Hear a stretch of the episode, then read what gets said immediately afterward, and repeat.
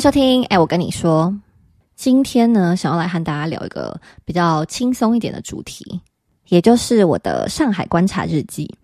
因为我前几天非常突然的意识到，我居然在上海这个城市住了将近五个月的时间。原来，自从去年年底因为疫情的关系，我非常莫名其妙的搬来上海之后，时间就用飞的直接冲到了现在。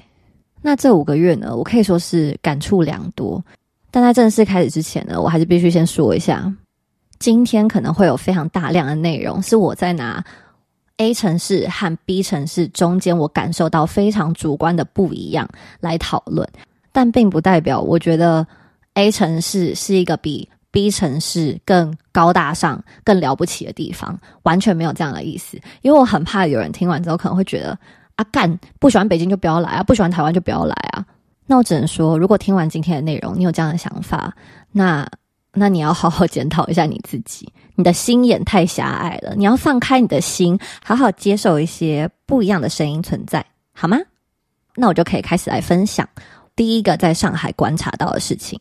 先从最表面、最直观的开始说起好了。上海给我第一个最深刻的感受就是，它的市容真的很美。因为我觉得我从来不是一个很着迷于都市景的人，就是什么高楼大厦、夜景啊、江边点灯什么这种，我从来都没有兴趣。可是自从我入住上海之后，我才发现，如果一个城市被整顿的好，它是可以很轻易的带给生活在这边的人一种放松感或是幸福感的。就比如说，我有时候看到路边的街花，都会忍不住想说：“请问我是来到荷兰吗？”怎么可能会有人用蓝色、橘色、粉色的郁金香来当结花？而且那些花一看就知道是有被用心呵护长大的。而且通常种满这种结花街道，他们都会安排巡逻警卫在旁边走来走去，可能就是为了要防止像我这种已经起歹念的人会偷摘花回家。所以你就可以想象，光是连接花这种事情都投注大量的资源和金钱、人力，这就代表了上海的政府有多有钱。我上个周末去苏州河附近跑步，我就眼睛非常利的注意到某一个小公园的旁边聚集了大概四五个工人吧，看起来好像是在干一些什么园艺的活。那身为管家婆的我呢，就忍不住靠近他们，看一下他们到底在干嘛。结果你猜怎么着？他们居然拿那种绿色金属条，就是有点像平常我们在绑吐司的那种小铁丝啊，还选绿色的哦，就是跟公园篱笆一样颜色，不要有突兀的感觉。然后把什么牵牛花、藤蔓这样一株一株绑上去固定好，就是这么夸张。就从这么小一件事情哦，你其实就可以观察到这座城市它对美的要求，或是对生活精致度的要求是非常非常高的。虽然这里有很多老建筑啊、弄堂或是旧大楼之类的，可是我觉得跟其他城市差别非常大一点，就是它即使年代久远，它还是有想要跟上时代的感觉。就如果这些在上海的老建筑是一个人的话，我觉得他就是一个虽然已经过更年期，可是还风韵犹存，不想要被时代淘汰掉的，不能说欧巴桑哎，就是呃熟女，对熟女。就老娘还不想要摆烂，我还想要听 Black Pink，我还想要跟上 K-pop，跟上时代的尖端，所以他不会放任自己变成一个生活不下去的空间。当然，这样子老屋重建或老屋再利用的情况，在很多城市都看得到。可是我觉得上海最特别的是，它的老洋房搭配旁边的高楼大厦，虽然看起来非常冲突，可是又有一种说不出的和谐感。可是现在北京。我其实也非常喜欢胡同的氛围，可是有一个很不一样的地方，就是胡同它自己有自成一大片区域，可能就在北京的一二环内。那它离其他后面发展起来带比较多现代建筑、高楼大厦的区域，就会隔出很大一段距离。那像台北的话，旧大楼的部分又在占多一点，然后自住的家的话，通常又会装铁窗啊什么的，就是整体来说。我会觉得上海是落在一个很完美的中间值，而且因为我是一个超喜欢看室内装潢的人，我们在上海看的房子或是去朋友家，都会给我一个感觉是每一个居住空间它都可以有不同的想象。有些房子就是走很欧美派系的，一进来就是开放式大厨房，然后是一个很大的 living 空间。也有很多老洋房是可能一楼是房东的家，你是要绕到后面才能上去住在阁楼，但阁楼却不是你想象中很破烂的那种顶楼加盖，它就是采光极好，自带一个阳台，夏天可以在外面请朋友一起来烤肉的那种。但当然，这一切都是建立在你有一定的 budget 之上。要说在这里很恐怖的房子，我也是有看过，就是。上楼的途中，邻居的厨房是建在楼梯中间的，所以他每天爆炒牛肉、腌什么小黄瓜，你在房间都是可以闻得到的，也是有这么恐怖的。可是至少同样的价格，我觉得在上海可以住到的房子性价比会更高一点。而且就内装来说，我觉得上海整体看上去都算是蛮现代化。简单，然后偏西式一点，可能也是为了顺应租房的人的审美需求吧。那我讲了这么多，其实主要就是想表达，上海它是一个很美，也很在意美的城市，而且它的美一点都不粗糙，是所有细节都照顾到的美。连我一个朋友前几周来上海找我玩，我们就有聊到，他以前住在上海的时候，是一个非常喜欢在社交平台上面分享生活点点滴滴的人。可是回到台湾之后，这个频率下降很多。然后他就说了至关重要的一句话，就是因为上海有长在他的审美上。他讲这句话当下，我完完全全 get 到他的意思。就不要只拿台湾来比较的话，还有很多像北京、香港，甚至曼谷，我觉得他们都缺少了一个只有在上海才有的精致感。那你说精致感这种东西，它一定是必须吗？其实我觉得也不太一定，只是说，如果你是一个在生活中很喜欢观察美的事物的人，那我觉得上海非常非常适合你。以上呢，就是我在上海的第一个观察，也算是废话连篇。第一点就讲了大概七八分钟左右。好，那我们赶快进入第二点，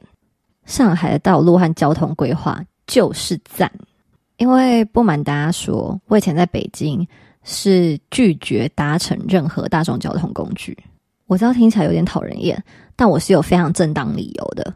因为按照北方他们比较有特色的生活习惯，哎，这也是我前同事跟我讲的，我讲错不要骂我。居住在那边的很大一部分人，他们居家条件可能没有这么好，所以在极度寒冷的情况下，还要冒着寒风出去外面的澡堂或洗浴中心洗澡，是一件非常麻烦的事。所以他们就索性不洗了，或是一周只洗一次。对于这样的生活习惯呢，真也是不敢多说什么。但你们可想而知，一个人长期没有好好清洁自己的身体的话，他身上是会累积一些，就是脂肪，是不是？好想吐，脂肪层，或是头发上的一些油垢。如果走在路上有距离的话是还好，可是如果是搭大众运输交通，你要跟这些人挤得像沙丁鱼一样，闻着别人一个礼拜没有洗过的，抱歉，是有点想吐。可是我我没有别的意思，我没有要嘲笑别人，或是我没有要说他怎么样，越描越黑。Anyways，就是你想象一下嘛，你自己想想看，你会开心吗？你会想闻吗？不会啊，所以我当然就会要避免自己。抱怨，那我能做就是不要去搭任何大众运输交通工具。而且我觉得北京跟上海地铁有几个很大差别。第一个就是它整洁度，就我会觉得有时候在上海搭地铁都会有一种在台北搭捷运的感觉，可是在北京我真的本人亲眼见证过。有小孩子在那边欢，想要尿尿，然后妈妈就直接把他双脚举起来，把他开裆裤打开，直接现场撒尿拉屎在地铁里面的垃圾桶里。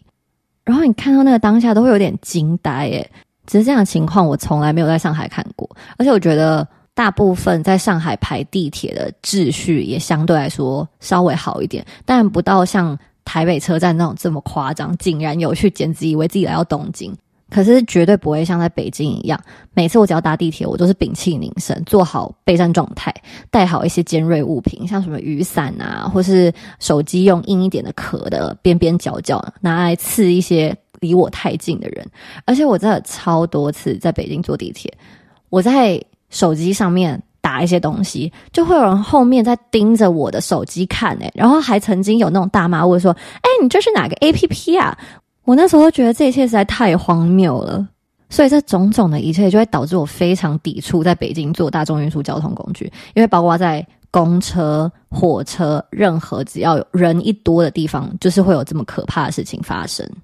那反观上海的话，我觉得人跟人的距离相对有被有意识的拉开，就不会所有人都很没灵魂的这样跟你前胸贴后背的靠在一起。靠这么近，到底是要干嘛？他真的也不会帮你提早一点搭到你要搭的车。好，总而言之呢，以上就是我觉得在上海会比较倾向于搭大众运输的原因。那另外还有几个我自己觉得蛮喜欢上海有关交通方面的部分，这点也算是跟北京比啦。就是我觉得从上海出发的国内航班还有国际航班都相对来说比较齐全，而且价格也比较合理。而且因为它地理位置的关系，所以飞到任何一个城市需要的时间可能都没有北京来的这么久。所以我觉得，对于一个必须生活在城市里面，但是又很常会想要出去玩、出去旅行、要搭飞机的人来说，是一个非常友善的地方。最后一个交通类型的观察就是，上海是一个对行人和骑脚踏车的人都非常友善的地方。我觉得这一点最大的感触是。过年，我和我男友一起回台湾，就很惊恐的发现，台湾真的是行人地狱诶。我们在台北骑 U bike，才突然意识到，它脚踏车步道跟行人步道居然是合一耶。然后 U bike 说实在偏难租，你很常是到一个站点才发现赶没车，不然就是辛辛苦苦骑到目的地，结果全满。然后再加上不管是路边还是骑楼下面，都一堆摊贩，人来来往往的。就会导致你整个骑行的体验非常不好，到最后都会直接堵了。你，想说干我直接叫 Uber 好了。然后除了这些人为因素，我觉得天气也是一个很大的影响，因为台湾就真的很闷很湿，很长是你化完妆一出门不用十分钟就全部融掉。虽然上海也是有它很潮很湿的月份，大家都集中在五六七月吧，但是相较之下就缩短很多。那我在这边也补充说明一下，在中国租脚踏车的步骤好了。在这边任何一个大大小小的城市，你都可以用支付宝或是美团去扫这边的共享单车，它就有点像 Go Share 的概念，只是你不需要另外下载任何 App，也不需要再做身份认证或是上传你的驾照。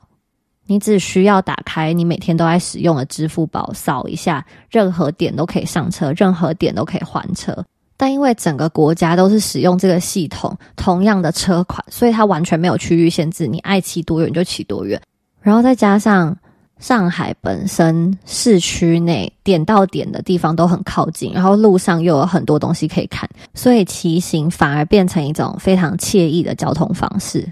我很常假日在上海街头看到。全家一家四口都出来骑脚踏车，也有很多人会在自己的单车后面拉一个木箱子，里面可能是装露营道具，或甚至小孩、狗什么都有。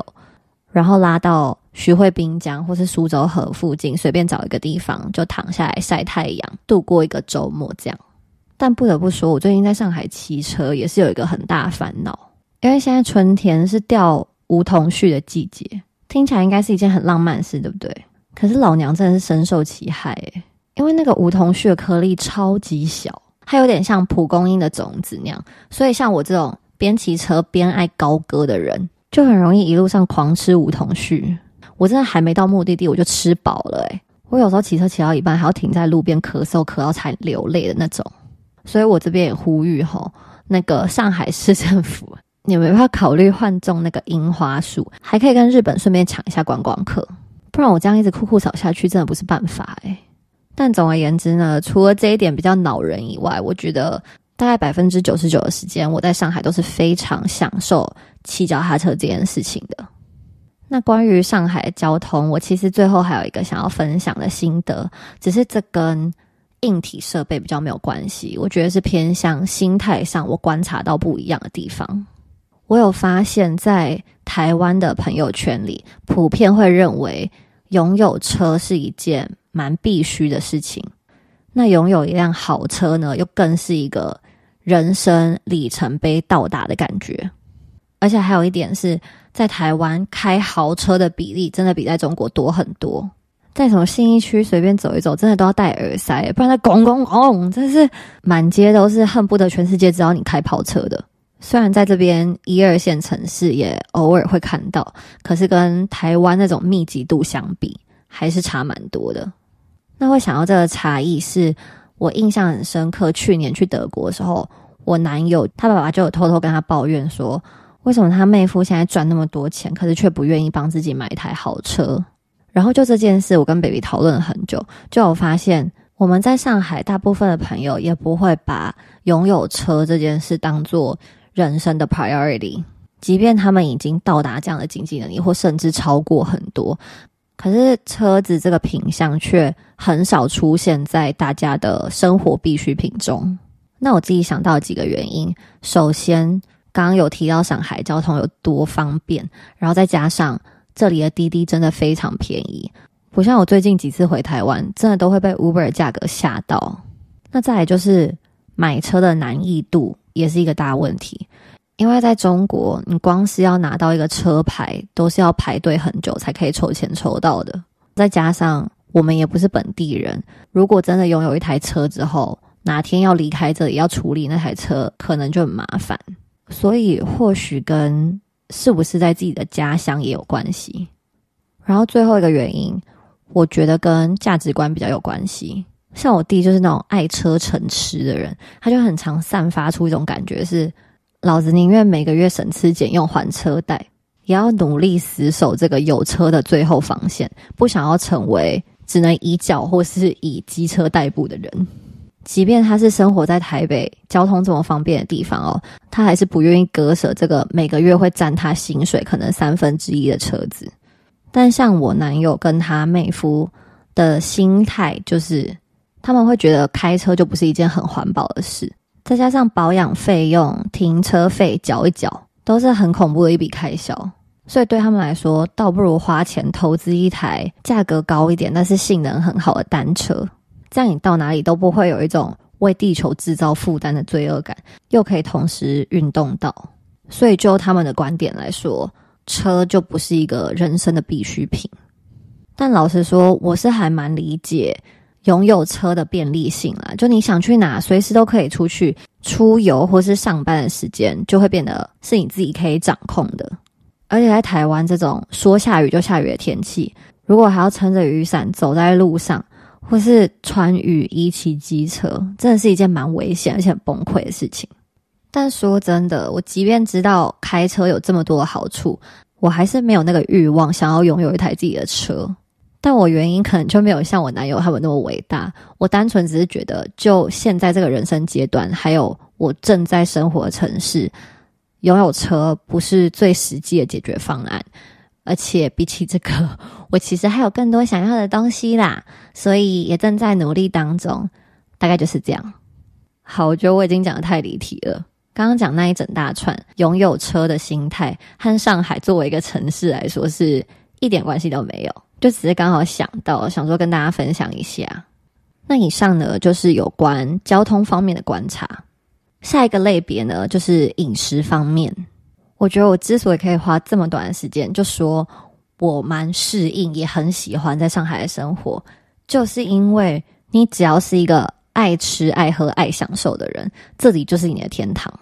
我先说咖啡店好了，我真的不夸张，你一走出家门，每三步就是一间咖啡店，而且你想要的任何款式都有，什么连锁的、独立的、手冲的、文青、欧式，各种。我本人。身为咖啡因的奴隶，我在这边可以说是如鱼得水。我最长的行程就是一早起来，先在家里用我 Nespresso 咖啡机泡一个胶囊咖啡，一口 shut 掉之后，中午可能跟朋友出去，或是遛个狗，又不小心在外面的餐厅多点一杯咖啡。下午要回家之前，又路过一个可爱的咖啡店，忍不住又再买一杯。我都怀疑我现在身体里面的水分百分之九十是咖啡因，诶而且我今天还忘记在哪里看到，就有人说上海是全世界咖啡店 density 最高的地方，甚至比纽约还高。我真的就觉得这就是我命定的城市。那食物方面就更不用说了，上海真的就是汇集了来自世界各地的美食。如果你是本身有选择障碍的人，那在这里光是要挑一个跟朋友约吃饭的餐厅，对你来说都会是一件非常困难的事情。我跟我男友现在就是有约定好一个新的目标，就是每个礼拜五我们的 day night 都一定要去一间从来没有去过的餐厅，因为在上海真的有太多想吃的餐厅了。但我们很常是到紧要关头要想晚上要吃什么的时候，就会忍不住又回到已经吃过好几次的餐厅。后来想想，又觉得太亏了。我们既然都来到上海，我们就是要吃遍这里。我就是要当那种朋友，如果来上海问我有什么好吃的，任何类型的餐厅，我都可以信手拈来十家给你的那种，就是这么疯。我就是想从这件事上面获得一个 respect。那到目前为止呢，我们 date night 这个计划也是进行的相当顺利。因为平常一到五我们能尽量在家吃就在家吃，所以我们每个礼拜都超期待礼拜五的到来。它就是一个你为自己的健康努力了一整周之后的犒赏。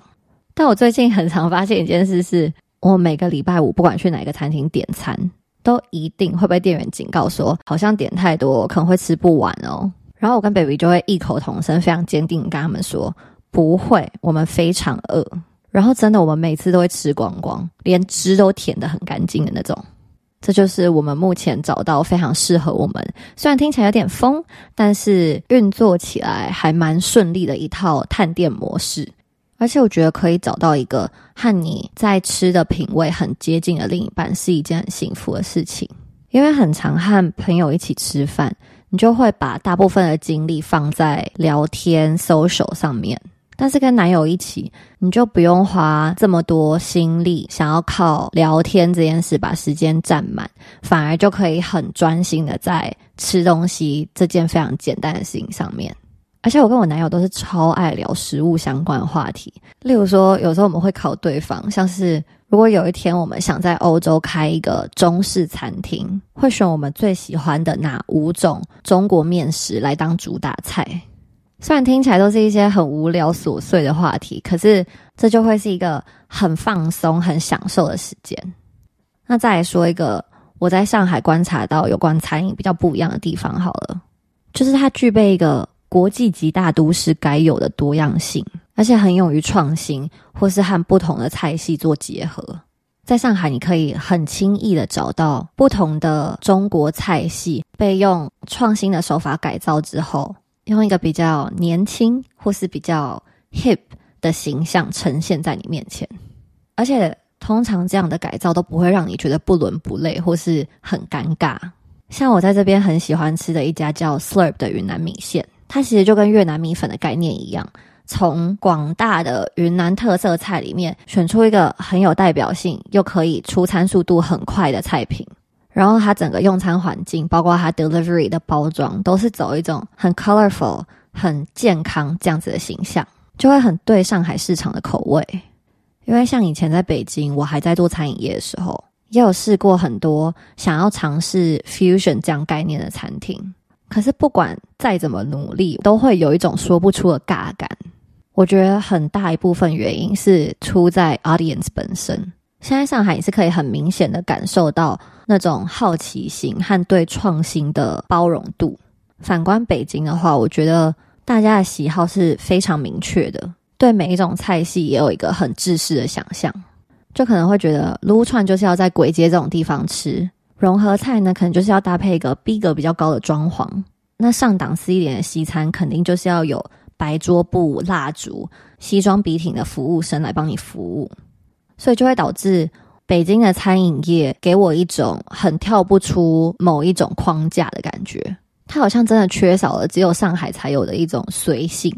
等下我讲完这些，会不会直接被北京封号啊？这都是我个人的浅见啊，我也不是说吃过全北京所有的餐厅，可能也有一些非常有特色、很厉害是我没有发现到的。为了不要有一种太针对某一个地方的感觉，我就赶快也来讲一讲我注意到台湾跟上海餐饮业比较不一样的地方好了。就是台湾餐厅真的规定几大堆呢，最常看到就是那种给你限制用餐时间的，什么九十分钟吃完就得滚啊！干我还要等你点餐上菜，然后最毒完就是时间根本就还没到，二十分钟前现在提醒一次，不好意思，小姐，你这边用餐时间还剩下二十分钟哦。然后倒数十分钟又再来提醒一次，是巴不得我们多快让位啊！虽然我非常理解，因为毕竟我也在餐饮业工作过，我知道都是为了运营上的方便。可是我觉得去一个餐厅，从还没开始用餐之前就被告知不可以做这件事，不可以做那件事，那就会很影响整体的用餐体验啊。还有吃那种 brunch，它低消规定你一定要一个主食、一个轻食、一个饮料。哎，奇怪，那如果我今天是个水牛，想要点十杯咖啡，但我不想吃东西，不行吗？我觉得有低消这个规定，我是完全理解的。可是你要限制客人要点哪一种品相加哪一种品相，这个逻辑完全说不通诶。你去超市也不会规定客人饮料那一排一定要哪一个，蔬果那一排一定要哪一个，泡面那一排一定要哪一个，你才可以走出这间超市啊！想到就逐渐火大诶，真的是气气气！而且我非常讨厌排队，这是我自身的问题，所以我也非常不理解为什么会有人一窝蜂的排两三个小时，只为了吃一顿 brunch。然后菜上桌之后，在那边继续给我疯狂拍照。你知道这些人很像什么吗？就很像你去 Zara 要排试衣间的时候，外面明明已经大排长龙，里面却还是会有那两三个智障，每试穿一件就要出来转个两三圈给他朋友看，这样自拍那样自拍的。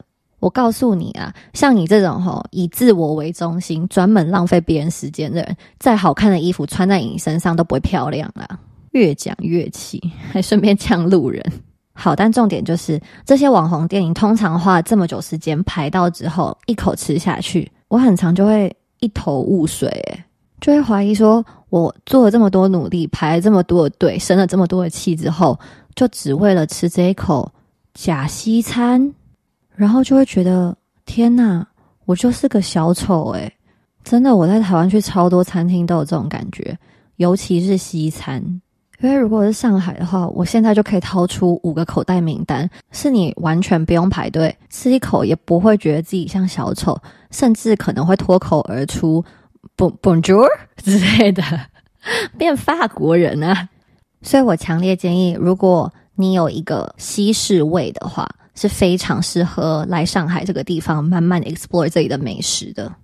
那当然，上海除了异国料理做得很好以外，我觉得它有一个和台湾很像，我非常喜欢的地方，就是它也有很多平价的面店啊、小吃店或葱油饼店，就在你家楼下或巷子口，都非常便宜，也很好吃，而且卫生整洁度都算是可以接受的范围内。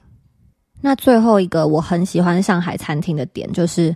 这里充斥着各式各样的半户外餐厅。感觉如果你没有一个可以半打开的窗户，或是户外用餐区，你在上海就不配叫做一间餐厅。所以天气一好，你就会看到所有人戴着墨镜坐在咖啡店外面晒太阳，这样子的集体氛围就会真的让你觉得在这里的生活好有质感。就是在这种平凡嘈杂都市环境里面，你还是可以找到某种放松度假的感觉。那接下来说一点不这么好的地方好了。其实我的抱怨很简短，就只有两点：第一就是贵，第二就是东南亚菜和日本料理都不好吃。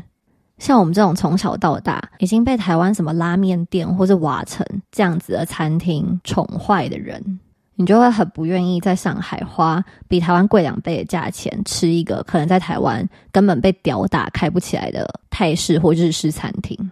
而且在台湾吃一个板前料理好一点的，可能两三千块、三四千块台币，但在这边，这随随便便就要两三千、三四千人民币，直接把你当盘子在喂，而且绝对没有台湾的新鲜好吃，就是这样。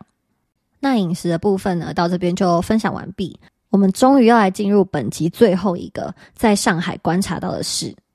就是它真的是一个国际化的非常彻底的城市。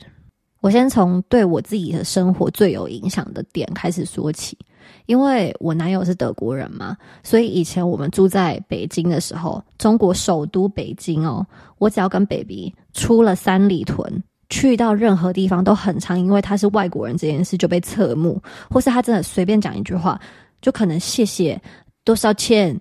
就会被狂称赞。哎呀，你中文讲好好呀，啊，来中国几年啦，怎么那么厉害啊？就是一次两次是还好，可是这种事情变成一个常态，其实对生活在那边的人来说是蛮烦的一件事。我们也曾经在去重庆玩的时候，去到一间当地的茶馆，想喝茶，然后才刚踏进去，所有人就很像看到。一个驯兽师带一只长颈鹿，因为我 baby 蛮高的，他们就有一种很像在看什么奇珍异兽的感觉，一直狂盯着它不放，就那个眼神是让人会觉得已经到有点不尊重人的地步。后来喝茶喝到一半，甚至还有一个中年男子这样跑过来，像逗小狗小猫一样说：“哎，你这是什么纹身呀？”然后就很自然的把我 baby 的衣服撩起来，开始拍他的刺青。我当他差点没唱出那个 "This is the greatest show"，我想说我是马戏团团长，我干脆直接坐地起价摸一次一百块好啦。我有时候都想，我只是在旁边，身为一个 像驯兽师一样的角色，都已经这么不爽，那被当做怪物本身的我男友到底作何感想？可能在台湾就比较难体会这样的心情。这也是我有时候会很想念台湾的原因，因为你在台湾的任何一个城市见到任何一种人种都不会觉得奇怪，甚至连多看一眼都不会，因为对我们来说，他们就都是人，真的没有什么不一样的。所以在上海，我也很 appreciate 这种把男友带出去不会被当怪物看的感觉。因为上海除了历史上来说很受西方文化影响，他们甚至有一块法租界是很多人来上海最想要住或是去拍照打卡的地方。那也就是很完整的保留了法式建筑，从街道到整体散发出来的氛围，都会有一种很浓厚的只属于欧洲的那种惬意感。那同时呢，上海也是聚集了大量的外资企业，像各种服饰品牌啊、米其林餐厅、国际连锁饭店，所有你想得到的国际品牌都抢着进驻到这个城市，所以它有很大量的外来人口是透过这些公司 hire 过来的。那这些人就很轻易的深入各行各业，和台湾普遍常见到的外籍老师或是留学生，或像在北京就很常是在使馆工作的大使啊或工作人员。相较之下，我觉得上海对于外国人，不论是在就业、创业或社交啊、生活啊，甚至组建家庭来说，都是一个更友善的选择。那也是因为这种种的因素，就会让上海充满一种非常洋里洋气的感觉，而且生活在这里的人也会让我很明显感受到，他们有一种对于特别是西方文化哦，有一种莫名的追求或者是崇拜的一个氛围。不过说真的，我自己是觉得对不同文化有好奇心都是好的，不管它是哪一种文化，因为。At the end of the day，如果这种国与国或是文化与文化之间的边际感可以越来越模糊，可能就某一个程度上来说，也算是好事一件吧。至少就不会有太多民族自卑感或民族自傲感的问题。以上呢，就是我在上海的最后一个观察，跟大家分享。但还是必须强调啦。我到目前为止也在上海只住了五个月时间，目前所经历的一切都在一个蜜月期的范围内，所以我也尽量挑一些比较表面的，可能身为一个观光客，你今天来上海一眼也可以观察到这种很直观的印象。我想说，应该可以在等待久一点点，沉淀了一段时间之后，再跟大家分享比较属于心灵层面的，像是在上海这么卷又充满物质、充满比较的城市。要怎么去找到生活的平衡？不管是在社交、工作，或是照顾自己的身心灵健康方面，其实都有很多可以探讨的地方。但就目前来讲的话，我是很满意在上海的生活。很大一个原因是我毕竟也来这里五年多了，也算是习惯中国的步调。虽然还是有很多很讨厌的事，像前几天我在路上骑脚踏车。突然莫名其妙被后面机车狂扒，我真的是丁尼亚卡赫嘞！就每每到了这种时候，我还是会忍不住发飙。可是我已经练就一身，事情发生当下，我气那一两秒就算了，过了这个接口就 let it go，不要像 Netflix 最近那个影集 Beef 那样，一定要把别人的轮胎插爆才可以嘟小。虽然有时候狗急跳墙，真的是还蛮想做这种很极端的事，但大家放心啦，我还是会努力控制自己，不要被抓去关的。哦，而且说到这个，我还想跟大家分享一下。虽然现在这个城市在我眼中是闪闪发光的，很多东西都还是吸引着我的，可是我内心对于疫情中间发生的所有事情，包括被送去方舱，还有男友被抓走，这些阴影都是一直没有离开过我的。而且我也会一直提醒自己，不要忘记这些事情，不是为了要记得他让我不开心的那种感受，而是要一直提醒自己。不管外表多光鲜亮丽，只要某一天是在政府认定的极端情况下，他要你做什么，即使没有法律依据，你也得做。这点是我完全不能接受，也一点都不想妥协的。所以，我跟男友还是非常积极的，有在找其他地方的工作。但既然目前的 plan 就是暂时待在上海嘛，那我们就既来之则安之，好好享受这个城市带来的所有好跟不好。期待之后再继续跟大家 update 我在上海的生活，那就请大家敬请期待喽。那今天就差不多到这边，谢谢大家收听，我们下集见，拜拜。